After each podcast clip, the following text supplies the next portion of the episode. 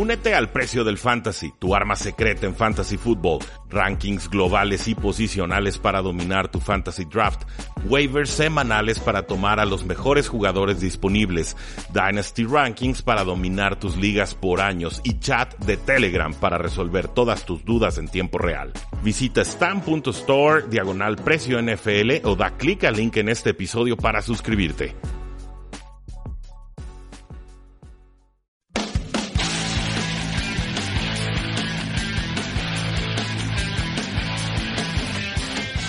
Saludos a todos y bienvenidos a un programa más de Tres y Fuera, donde la NFL no termina y nosotros tampoco. Mi nombre es Rudy Jacinto, me encuentran en Twitter como arroba NFL y el día de hoy vamos a platicar sobre el Thursday Night Football de la semana 7 entre los Kansas City Chiefs y los Denver Broncos. También vamos a comentar noticias generales importantes que se han dado a lo largo de la NFL y cerramos con las lesiones más destacadas para que sepan qué esperar de cada uno de los equipos en esta semana 7.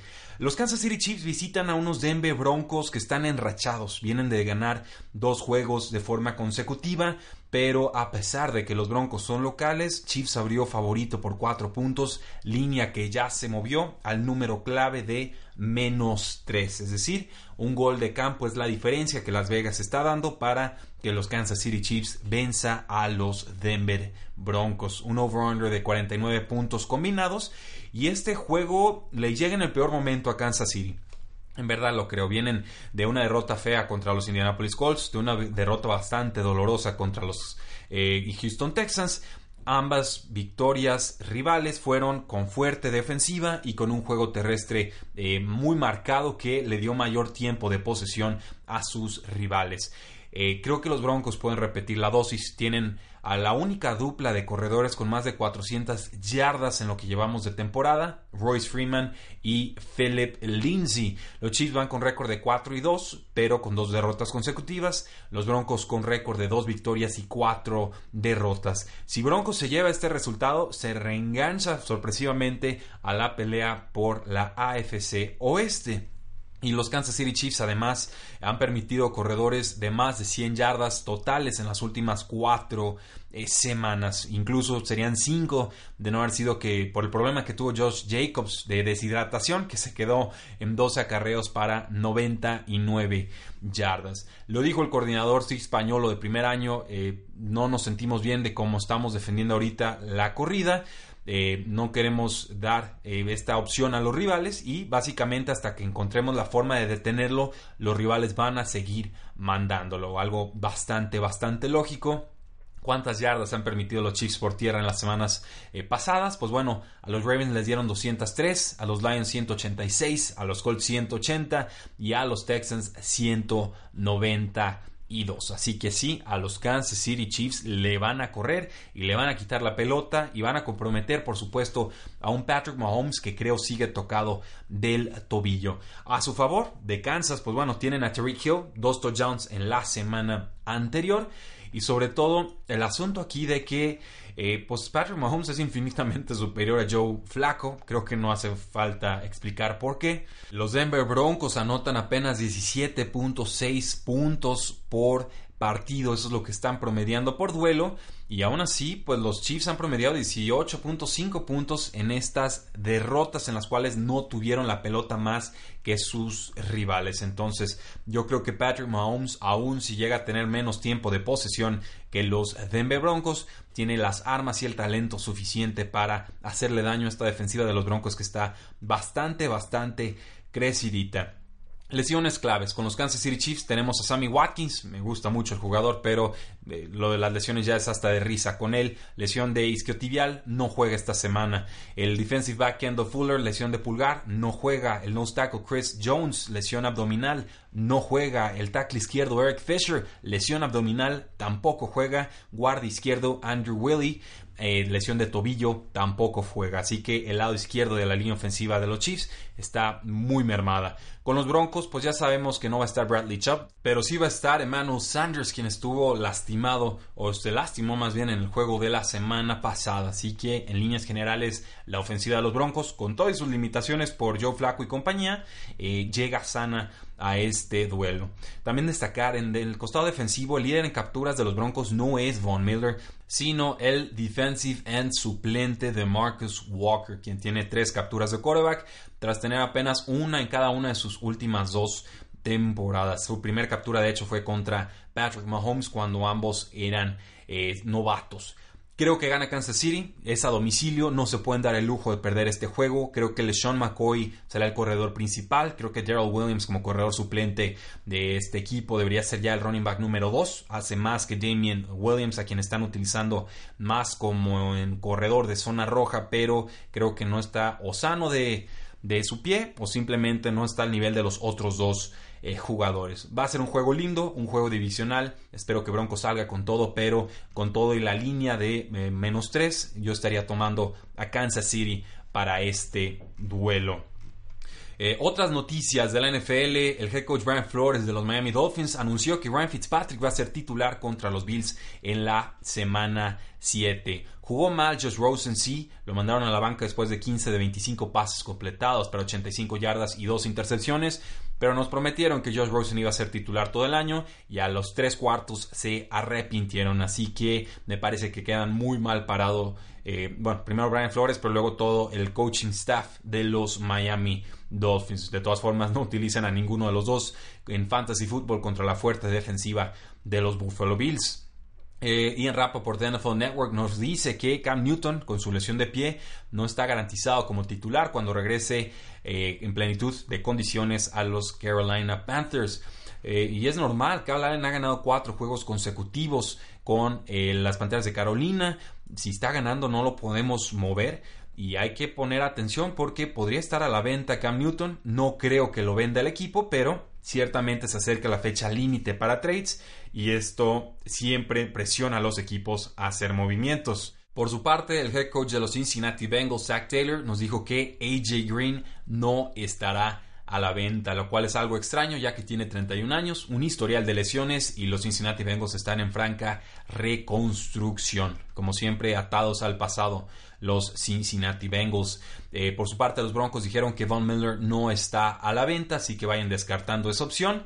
Con los Washington Redskins todavía no están interesados en vender al tackle izquierdo Trent Williams, quien está en huelga porque no cree en el equipo médico que tienen los Redskins y seguramente también tiene problemas con los eh, directivos, si no lo culpo. Sigue ese, ese stand down, ese dimes y diretes, ese duelo de miradas y pues están perdiendo el tiempo los Washington Redskins, lo llevo diciendo desde la pretemporada. Alex Smith se sometió a 17 cirugías para reparar su pie roto eh, derecho y pues ves que se tuvo que someter a 17 cirugías y más o menos entiendes por qué Trent Williams ya no quiere confiar su salud a la mediocridad de los Washington Redskins. Última noticia, los Redskins pareciera, muchos en la liga están convencidos que eventualmente promoverán al coordinador ofensivo Kevin O'Connell para ser head coach en sustitución de Jay Gruden. O'Connell dejó de jugar en el 2012, ha sido coach apenas desde el 2015. 2019 fue su primer año como coordinador ofensivo. Eh, y dice la nota, y estoy de acuerdo, sería medio desesperado esta contratación de head coach. Pero pues ahora sí que, ¿quién va a querer ser head coach de los Washington Redskins? Es un puesto que está envenenado porque los de arriba lo hacen todo mal y luego le echan la culpa al de abajo. Entonces veremos qué es lo que sucede ahí. Por lo pronto, coordinador ofensivo Kevin O'Connell se posiciona como favorito para ser head coach de los Redskins en 2020. Con los Raiders firmaron al Titan Darren Waller a una extensión de contrato hasta el 2023. Me da gusto por él. Tuvo un problema de, alcoholismo en su juventud y lo ha superado. Cambio de posición, era receptor abierto, ahora es a la cerrada. Con los Raiders ha respondido muy bien y estará cobrando alrededor de 9 millones de dólares anuales. Está promediando más de 70 yardas por partido y esperamos que tenga un buen juego contra los Green Bay Packers en la semana 7. Con los Raiders, el tackle derecho Trent Brown fue acusado de múltiples actos de violencia doméstica del 2018 a la fecha. Esto según su novia Diora Manzette Sanders, quien acusa a Brown de eh, cachetearla, golpearla y ahorcarla en múltiples ocasiones, algo que según ella la dejó moreteada, sangrada y golpeada y que teme o que vive en miedo con Trent Brown. Esas son las acusaciones que presentó Marcette Sanders en una demanda en Alameda County, California. y pues contestó Trent Brown, dijo que todo era falso y que se iban a ver en los juzgados para despejar el asunto. Eh, ahora sí que Trent Brown ha sido buen jugador esta temporada, tackle 20 de 75 según Pro Football Focus, pero estas acusaciones son serias y pues simplemente pedimos justicia para quien sea que esté en lo correcto y castigo para quien sea que esté en lo incorrecto, en lo inmoral. Eh, con el linebacker Darius Leonard, dice que cuestionó su futuro en la NFL después de perderse tres semanas por conmoción. Pasa mucho esto con los linebackers, ¿eh? parecen ser los primeros que cuestionan su viabilidad y su salud en la NFL. Decía, bueno, eh, tengo una hija, no, tengo un hijo, tengo una esposa, he tenido este, este dolor de cabeza por tres semanas, volveré a ser el mismo, quiero seguir jugando. Dice, todas esas son las interrogantes que te haces cuando estás en esa situación. Ya regresó Darius Leonard con los Indianapolis Colts, pero es una situación a vigilar porque si ya le entró esa duda en, la cabeza, seguramente ahí va a estar por el resto de su carrera. El quarterback Brock Osweiler anunció su retiro de la NFL. Dice que agradece las experiencias que tuvo, la gente que conoció, las relaciones que pudo construir y que no se va a lamentar por aquellas cosas que no pudo o que no sucedieron en su carrera. Yo creo que se refiere a no establecerse como quarterback titular en la NFL. Se le va a recordar al jugador por ser el suplente de Peyton Manning, por llevarlos a un récord 5 y 2 en aquella temporada 2015 por ser parte importante en esa temporada de Super Bowl de los Denver Broncos, sin él no lo hubieran conseguido, y luego por firmar por 4 años y 72 millones de dólares para luego eh, lanzar 15 touchdowns y 16 intercepciones con los Houston Texans. Acto seguido fue cambiado a los Cleveland Browns por una segunda ronda, que luego se convirtió en Nick Chubb, en el corredor Nick Chubb, no les fue nada mal, y ahora se retira después de 7 temporadas y más de 41 millones de dólares en 7 temporadas. Nada mal por el Brock Osweiler, que su mayor mérito, insisto, fue jugar, eh, jugar alto, más bien ser alto, pero eh, por momentos muy puntuales fue útil en sus equipos y ahí tiene su anillo de Super Bowl para presumirlo. Y por último, vamos con las lesiones. Hay muchas lesiones que monitorear, jugadores de fantasy fútbol. Vamos brevemente con ellas. El receptor de los Cowboys, Amari Cooper, no creo que juegue esta semana por una lesión de cuádriceps que se agravó. Aquí confiamos en Michael Gallup, en Randall Cobb y en el jugador de segundo año, Cedric Wilson, para sustituirlo. Con los Broncos ya les dije, Malon Sanders, lesión de rodilla, sí va a poder jugar con Will Disley, el ala cerrada de los Seahawks, lesión del tendón de Aquiles, fuera el resto de la temporada. Suplentes serían Ed Dixon y Luke Wilson. Ninguno de ellos es opción viable en fantasy football. Los Steelers tienen una semana de descanso, pero James Conner tiene una lesión también de cuádriceps, está semana a semana, y su suplente sería el novato Benny Snell. Con los Patriots, Joshua Gordon, lesión de rodilla, fuera de dos a tres semanas. Los suplentes son Philip Dorset y Jacoby Meyers. También se acerca el regreso del novato en Kill Harry de reserva de lesionados. Con los Rams, el corredor Todd Gurley tiene una contusión en el cuádriceps, está semana a semana. Creo que sí puede participar esta semana, sería de forma limitada. Si lo tenemos en Fantasy Football tenemos que utilizarlo, pero si no, su suplente más importante sería el novato Daryl Henderson, porque Malcolm Brown tampoco ha estado practicando en, estas, en estos días de la semana. Con Devontae Adams, el receptor de los Packers, lesión del dedo gordo del pie, lleva rato fuera, parece que va a estar fuera una semana más. Sus suplentes serían Marqués Valdés Scantling, porque Jerónimo Allison también salió lastimado en el duelo anterior. Otros nombres a monitorear: Jake Kummerow, a quien ha presumido Aaron Rodgers en el pasado, y Alan Lazard, este jugador que tuvo el touchdown tan importante para que los Packers se llevaran el duelo contra los Lions. Socon Barkley, corredor de los Gigantes de Nueva York, lesión de tobillo, creo que ya regresa para esta semana. Stanley Shepard, receptor de los Gigantes de Nueva York, no sé si regrese, yo esperaría que sí, porque ya, ya tuvieron esa semana corta contra los Patriotas, tuvo más tiempo para recuperarse de su conmoción. Evan Engram en la cerrada de los Gigantes, lesión de medial, ligamento medial, creo que ya está listo para jugar en este duelo contra Arizona. Mitchell Trubisky, el quarterback de los Osos de Chicago, se había dislocado el hombro izquierdo, el hombro de no lanzamiento. Eh, pareciera que es más probable que no, que llegue a jugar en esta eh, semana contra los Santos de Nueva Orleans. El corredor de los Seahawks, Rashad Penny, lesión de isquiotibial, está en duda, creo que no juega. CJ Prosai sería el suplente. Con los Bills, el corredor Devin Singletary, lesión de isquiotibial, está día a día. Creo que ya regresa por fin después de esta semana de descanso. Con los Arizona Cardinals, Christian Kirk, lesión de tobillo. Pareciera que ha mejorado mucho, pero salió el head coach Cliff Kingsbury a decir que si no está al 100, no va a jugar. Así que aquí estamos monitoreando a Keyshawn Johnson, a Farrah Cooper y a Damian Bird. Con los Raiders, el receptor Terrell Williams, lesión de pie, eh, se está grabando, una lesión que no parece estarse curando próximamente. Suplentes serían Say Jones, que acaba de llegar de los Buffalo Bills, y Hunter Renfro, el novato. Con los Steelers, el corredor Jalen Samuels, lesión de rodilla, estará fuera por lo menos tres semanas más después de someterse a una cirugía menor de rodilla. Con los Chargers, el receptor Travis Benjamin a reserva de lesionados por una lesión de cuádriceps. No es gran pérdida porque no estaba jugando bien, pero se suma a la larga lista de lesiones de los Chargers. Por suerte para ellos, parece que regresa su tackle izquierdo. Con los Cowboys, el corredor Tony Pollard, lesión de rodilla, lesión de tobillos, fuera por tiempo indeterminado. Chris Thompson, el receptor y corredor de los Washington Redskins, también fuera con una lesión de dedo pulgar del pie. Eh, con los 49ers, el fullback Cal Juszczyk, fuera de 4 o 6 semanas con lesión de ligamento medial. Una lástima, es de los jugadores más divertidos de ver en la NFL, muy creativa la forma en la que Cal Shanahan lo utiliza.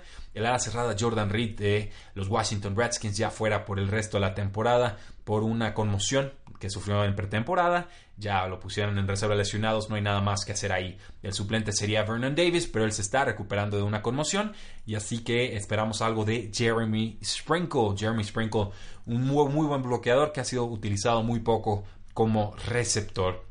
Con los Jaguars, el Tyrant James O'Shaughnessy, eh, lesión de ligamento cruzado anterior, fuera por el resto del año. El suplente sería Jeff Swain y detrás de él el novato eh, Josh Oliver. Con los 49ers, Jalen Hurt, este corredor y receptor y, fullback y tight end y todo lo que le pidan, no pudo jugar esta, esta temporada de fractura de estrés y pues querían que regresara esta temporada. Parece que no va a haber forma de, eh, de que lo haga. Con los Buccaneers, buenas noticias. El defensive end Jason Pierre-Paul ya está practicando. Tiene tres semanas para regresar este buen pass rusher. Con los Bengals, el tackle izquierdo Cordy Glenn se recupera de conmoción. Parece que ya podría practicar y próximamente regresar a los emparrillados. Con los Bears, el nose tackle Akeem Hicks, lesión de, de codo, ya lo mandaron a reserva de lesionados. Podría volver hasta diciembre. Es una baja sensible, pero por suerte no se va a someter a cirugía. Con los Cowboys, el liniero defensivo Tyrone Crawford, a reserva de lesionados por lesión de cadera, a los 29 años no se ha podido curar de esta lesión que ha estado acarreando por menos desde hace una temporada. Se va a someter a cirugía, costaría 8 millones de sueldo base la próxima temporada y creo que ya jugó su último snap como vaquero de Dallas. Con los Jets, el liniero defensivo Henry Anderson, lesión de hombro, no ha podido jugar en la semana 6 y creo que va para largo. Con los Ravens, el strong safety Tony Jefferson, lesión de rodilla, puesto en reserva de lesionados, una lesión más a esta muy dañada secundaria de los Baltimore Ravens. Los Texans no pudieron utilizar a su cornerback Jonathan Joseph en la semana 6 eh, los Browns tampoco han podido utilizar a Denzel Ward ni a Greedy Williams, sus dos cornerbacks titulares, desde hace ya varias semanas. Creo que regresarían hasta la semana 8 contra los Patriotas de Nueva Inglaterra porque en la semana 7 van a descansar con los Bengals, Drake Patrick, lesión de rodilla. Este cornerback veterano eh, sufrió esta lesión en la primera mitad contra los Baltimore Ravens. De por sí ya es mala la defensiva de los Cincinnati Bengals. Ahora tenemos que utilizar a todos, todos los jugadores de los Jacksonville Jaguars que tengamos, incluyendo al quarterback Gardner Minshew. Con los Eagles, lesión de rodilla para Nigel Braham, este linebacker de 30 años, sufrió la lesión contra los vikingos de Minnesota. Se suma a una larga lista de lesiones que tienen las Águilas de Filadelfia en estos momentos y es baja sensible porque Braham había estado jugando más del 98% de los snaps del equipo y ahora tienen duelo divisional contra los Vaqueros de Dallas. Eh, Chris Mortensen de ESPN nos dice que el defensive end de Steelers, Stephon Tweet, sufrió una ruptura de pectoral en este juego contra los Chargers. Está fuera por el resto de la temporada ya lo pusieron en reserva de lesionados. Se va a someter a cirugía y es una baja importantísima porque tanto para el juego terrestre como te presiona a los mariscales de campo. Tiene 26 años, le quedan 3 años de contrato y creo que va a llegar sano para el 2020. Ojalá tenga una buena recuperación. Y por último, los Rams perdieron a su safety John Johnson, lo pusieron en reserva lesionados por lesión de hombro, eh, se lastimó contra los 49ers, se esperaría su posible regreso a mediados de diciembre. Había sido muy buen jugador la temporada pasada, pero este, esta temporada había sido de los puntos más débiles que tenía la defensiva de los Rams. Ahí lo tienen, damas y caballeros, lo que creemos que va a pasar en el Thursday Night Football, noticias generales de la NFL y por supuesto lesiones que están a la orden del día. Ya estamos entrando a esa, esa mitad de temporada y es normal que cada vez haya más nombres en esa lista. El día de mañana estaremos analizando cada uno de los duelos que quedan en esta jornada 7, en esta semana 7, con Jesús Sánchez de Hablemos de Fútbol. No olviden seguirnos en todas nuestras redes sociales, Facebook, Twitter, Instagram y YouTube, suscribirse a este su podcast, dejarnos una buena reseña, ¿por qué no? Y seguir disfrutando su semana, porque la NFL no termina y nosotros tampoco. Tres y fuera.